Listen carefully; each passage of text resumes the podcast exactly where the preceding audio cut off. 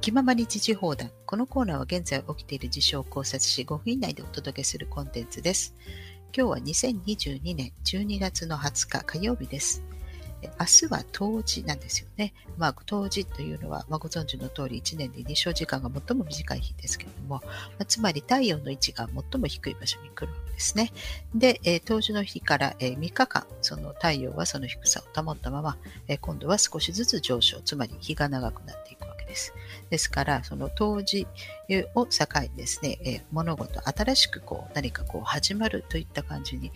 非常に重要な日でもあるわけですね。それでこの冬至というこの大事な日ですね、物事が新しく始まるというこの大事な日に、日銀の黒田総裁をですね、まあ、会見をいたしまして、で、このイールドカーブコントロールを見直すということで、10年もののこの金利がですね、まあ、今までその0.25%ですか、その許容範囲が、それを0.5%まで引き上げると、その範囲をですね、っていうふうに発表をしたんですね。それで一気にですね、えー、円高が進みまして、136円ぐらいだったのが、一気に131円ぐらいまで上がったそうですけど、まあ、もちろん株価は下がったわけですね。で、まあ、これはちょっとサプライズだったっていうんですね。でもよく考えたら別にサプライズでもないと思うんですよ。だってこっちも、だって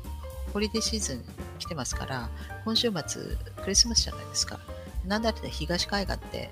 23日金曜日にあの大雪が来る予定なんでなんで、ですから、まあそういうのを考えたら、サプライズでもないんかな。まあ妥当かなって感じですけども。まあこの金融もですね、気にするんですよ。気にするというか非常に重要なんですよ。この当時とか、そのバチカンのね、広場にもありますけれども、そういった特別な日に太陽が、日が差してくる、その特別なその建物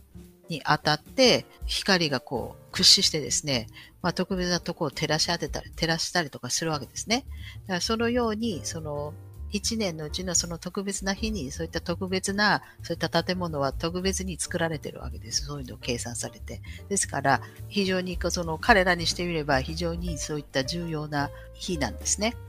なので、まあ多分、まあ、黒田さんは、えー、来年の4月の上旬までですから、まあ、それで任期終了しますので、まあ、お疲れ様でしたということで、もしかしたら当時の日に、まあ、それを発表したんじゃないかなというふうに思わないでもないですけれども、まあ、とにかく、えー、今日はですね、まあ、それをお話ししようかなと思いました。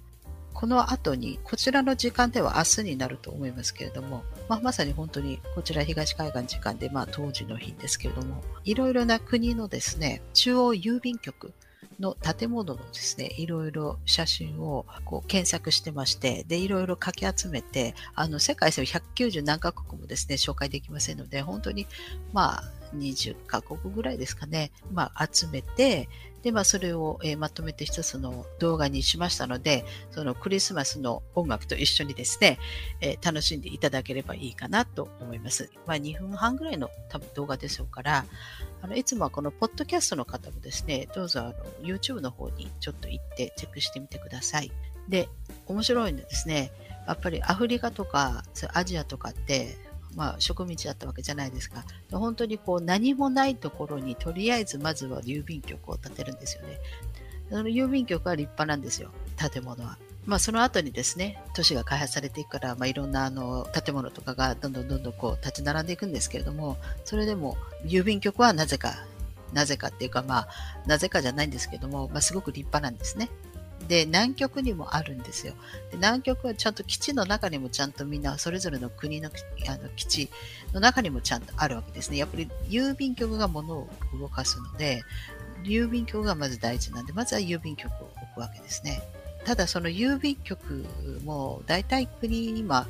もう民間になってますから、やっぱりそれやっぱり維持するの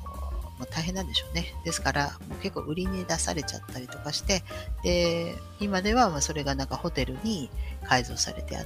ったりとか、またショッピングセンターにもう改造されたりとかしてるところも結構ありますけれども、昔郵便局だった、中央郵便局だったよっていうような、えー、建物とかも、まあ、結構美しいですよ。見てください。ということで、えー、また次回お会いしましょう。では、さよなら。